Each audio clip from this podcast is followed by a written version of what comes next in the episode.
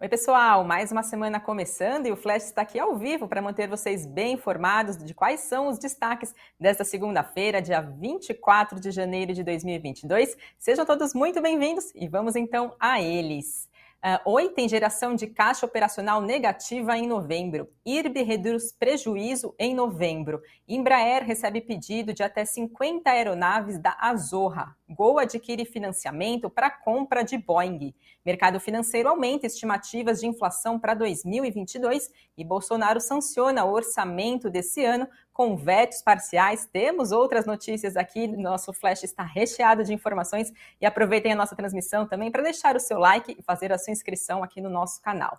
E vamos lá falar de Oi. A companhia divulgou os seus dados referentes ao mês de novembro do ano passado, lembrando que a empresa está em processo de recuperação judicial e por isso a divulgação dos dados acontece de uma forma diferente, né? Ela tem que divulgar esses números de forma mensal. Então a Oi apontou que a sua geração de caixa operacional foi negativa no mês de novembro, mais uma vez de 165 milhões de reais. O resultado veio depois de uma geração de caixa negativa também lá no mês de, de outubro de 136 milhões de reais. Já os investimentos da companhia registraram uma redução de 56 milhões de reais se comparado novembro de 2021 com outubro do ano passado atingindo 198 milhões de reais, então, em novembro de 2021. Assim, o saldo final do caixa financeiro da companhia teve uma redução de 137 milhões de reais em novembro, totalizando 2 bilhões 628 milhões de reais. Ficam aí então os dados da companhia, lembrando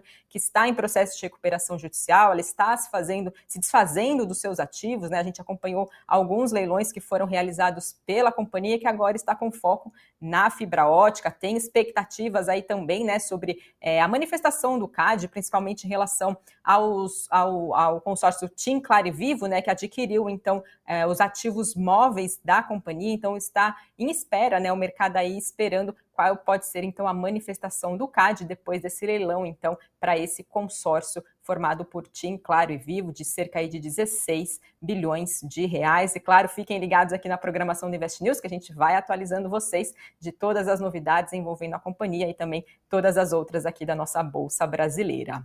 Tivemos também números do IRB Brasil, que divulgou seu relatório periódico mensal, que é enviado sempre à SUSEP, e registrou um, preju um prejuízo de 113 milhões e 800 mil reais no mês de novembro do ano passado. Isso representa uma redução de 18,5% em relação às perdas de novembro do ano de 2020. Já no acumulado do ano, prejuízo do IRB foi de mais de 510 milhões de reais. Isso representa uma queda de 49% na comparação com o mesmo período do ano anterior.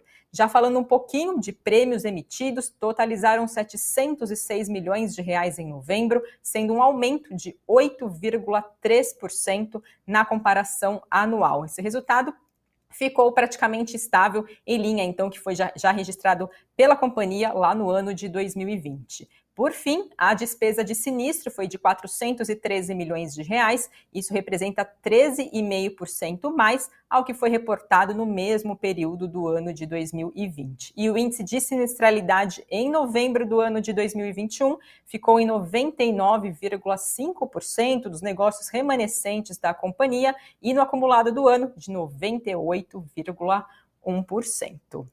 Dentro do nosso cenário corporativo, a gente também tem novidades sobre a Embraer, que anunciou que assinou um contrato com a empresa de leasing norte-americana chamada Azorra para entrega de 20 aeronaves da família E2, além de mais de 30 direitos de compra. Essa transação é avaliada em 3 bilhões e 900 milhões de reais a preço de tabela. E esse acordo vai permitir que a Azorra adquira aeronaves E190E2 e E195E2 e as entregas, segundo a Embraer, terão início a partir do ano de 2023.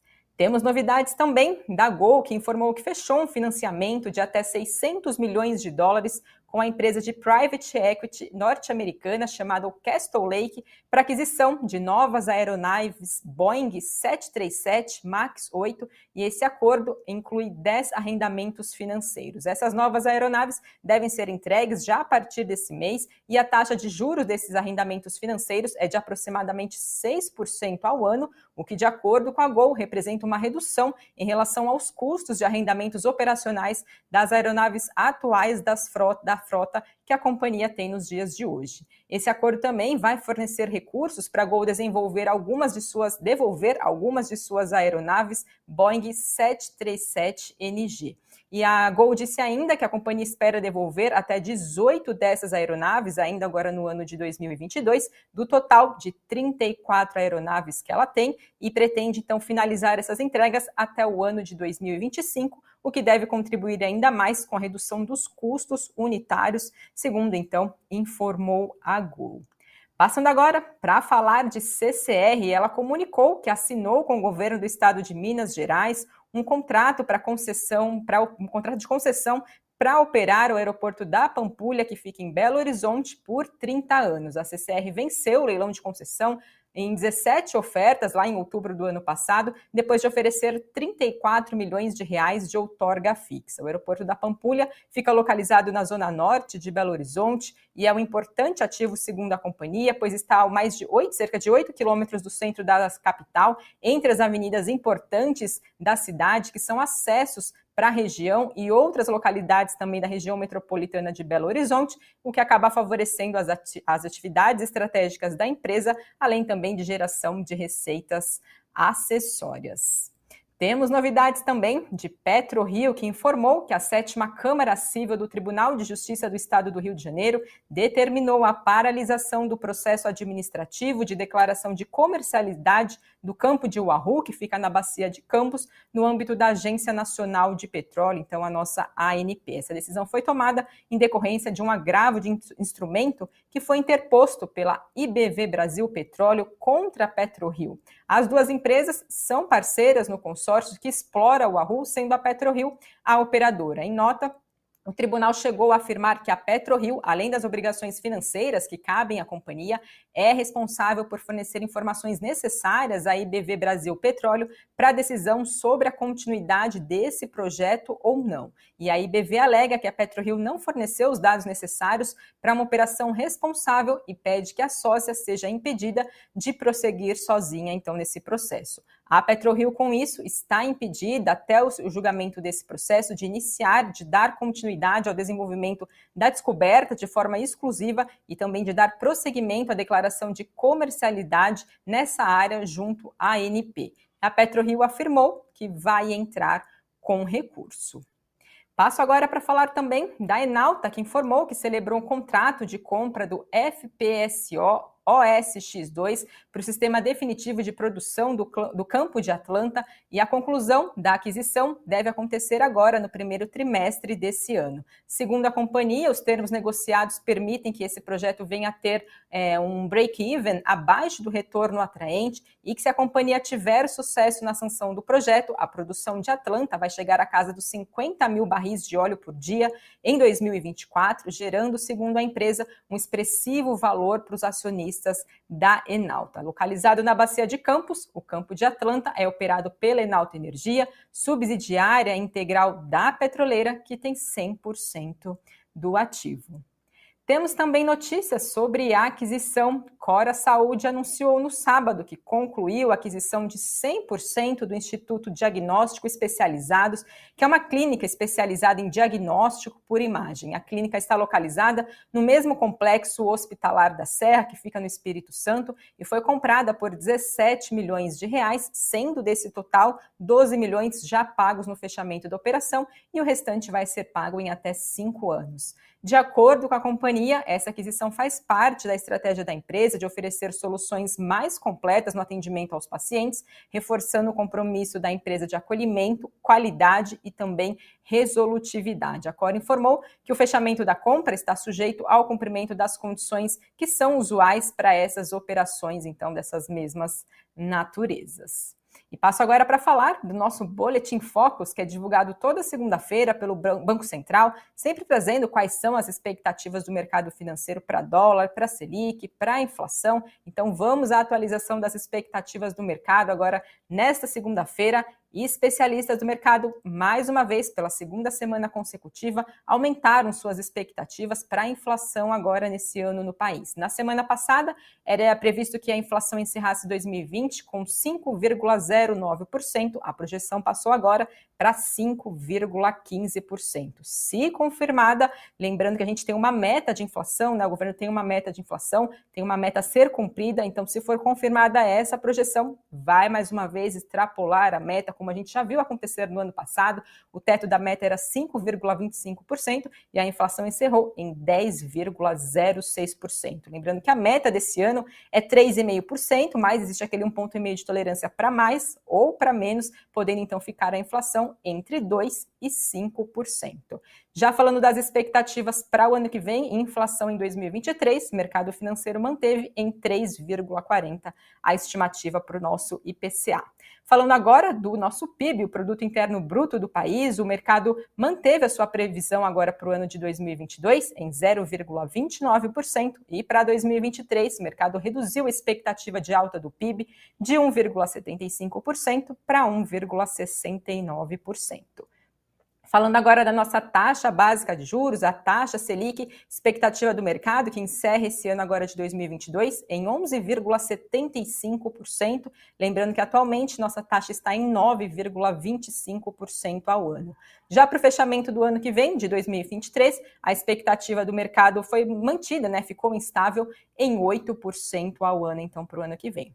E por fim, falando do dólar, a projeção para a taxa de câmbio agora no fim desse ano permaneceu em R$ 5,60 e para o fim do ano que vem avançou de R$ 5,46 para R$ 5,50. Ficam aí então as expectativas do mercado para 2022 e também 2023. Falo agora do nosso orçamento de 2022. Presidente Jair Bolsonaro assinou a sanção do orçamento agora para esse ano na sexta-feira e o texto foi publicado hoje no Diário Oficial da União. Ele, ele sancionou o orçamento de 2022 com previsão de 4 trilhões e 700 bilhões de reais em receitas da União e ele vetou um pouco mais de 3 bilhões de reais em gastos, mas manteve 1 bilhão e 740 milhões de reais para reajustes de servidores públicos. Lembrando que a gente viu né, algumas manifestações na semana passada em relação a esses possíveis reajustes, já que era destinado para atender a categoria da nossa Polícia Federal, né, da Polícia Brasileira e outras categorias também, é, funcionários de outros cargos públicos, chegaram então a questionar a necessidade também de um novo de um reajuste também para os salários deles. A gente viu algumas manifestações na semana passada ali em frente ao Banco Central e também ao Ministério da Economia. O presidente tinha prometido conceder um reajuste para os policiais federais, isso acabou gerando insatisfação em outras categorias. Então, a gente até viu um possível, é, uma possível manifestação do governo de até cogitar um recuo, então, desse reajuste salarial. A sanção mantém os recursos é, preservados, reservados, mas não garante o reajuste que precisa ainda ser confirmado em um projeto específico posterior. Dos valores total né, que foram vetados, 1 bilhão e 300 milhões de reais havia sido previsto em emendas de comissão e 1 bilhão e 800 milhões de reais em outros tipos das chamadas despesas discricionárias. Bolsonaro também manteve um valor de quase 5 bilhões de reais para o fundo eleitoral, né, então 4 bilhões e 900 milhões de reais, recursos esses que são distribuídos para os partidos serem utilizados durante as eleições aqui no país. E do total previsto no orçamento, a 89 bilhões de reais destinados ao Auxílio Brasil, o novo programa social do governo que substitui o Bolsa Família. A Levante Investimentos apontou que, sem grandes surpresas, o executivo colocou um ponto final nos imbróglios orçamentários aqui no país para esse ano e deve agora enviar um projeto de lei ao Congresso a fim de suplementar os restantes das verbas destinadas à despesa de pessoal, ainda então não contemplada na lei, segundo então avaliação da Levante Investimentos. E agora vamos lá saber do nosso Ibovespa. Por volta do meio-dia, recuava, recuava 1,60%, voltando para casa dos 107.202 pontos. O dólar subia 0,74% a R$ 5,49. Lembrando que essa semana ficam as expectativas em relação à decisão do Fed na quarta-feira, né, rumo de taxa de juros lá nos Estados Unidos. Então isso é bastante acompanhado de perto aí pelos investidores. E falando agora de Bitcoin, por volta do meio-dia também tinha forte queda de 3,85% aos 188.073 reais, o equivalente a 34.257 dólares. E agora passo para vocês quais são os destaques do Invest News desta segunda-feira. O Cafeína fala sobre o buy and hold, né? Quando adotar essa estratégia. Esse termo traduzido do inglês significa comprar e segurar, é uma estratégia focada no longo prazo. Então, sugere que os investidores comprem ações com bons fundamentos em setores que já entendam, já dominam, já possuem conhecimento. Então, Sami e Doni trazem, apontam então como adotar essa estratégia, além também de sete regras apontadas por grandes investidores. Já no nosso site, investnews.com, .br, Karina Trevisan mostra que fundos focados no cenário econômico perderam do CDI em 2022. Ela traz um levantamento feito pela Quantum Finance com os fundos multimercados com estratégias baseadas na macroeconomia e uma lista com 47 principais fundos desse tipo. A rentabilidade média no ano passado ficou perto de 2,3%, abaixo da inflação e do CDI.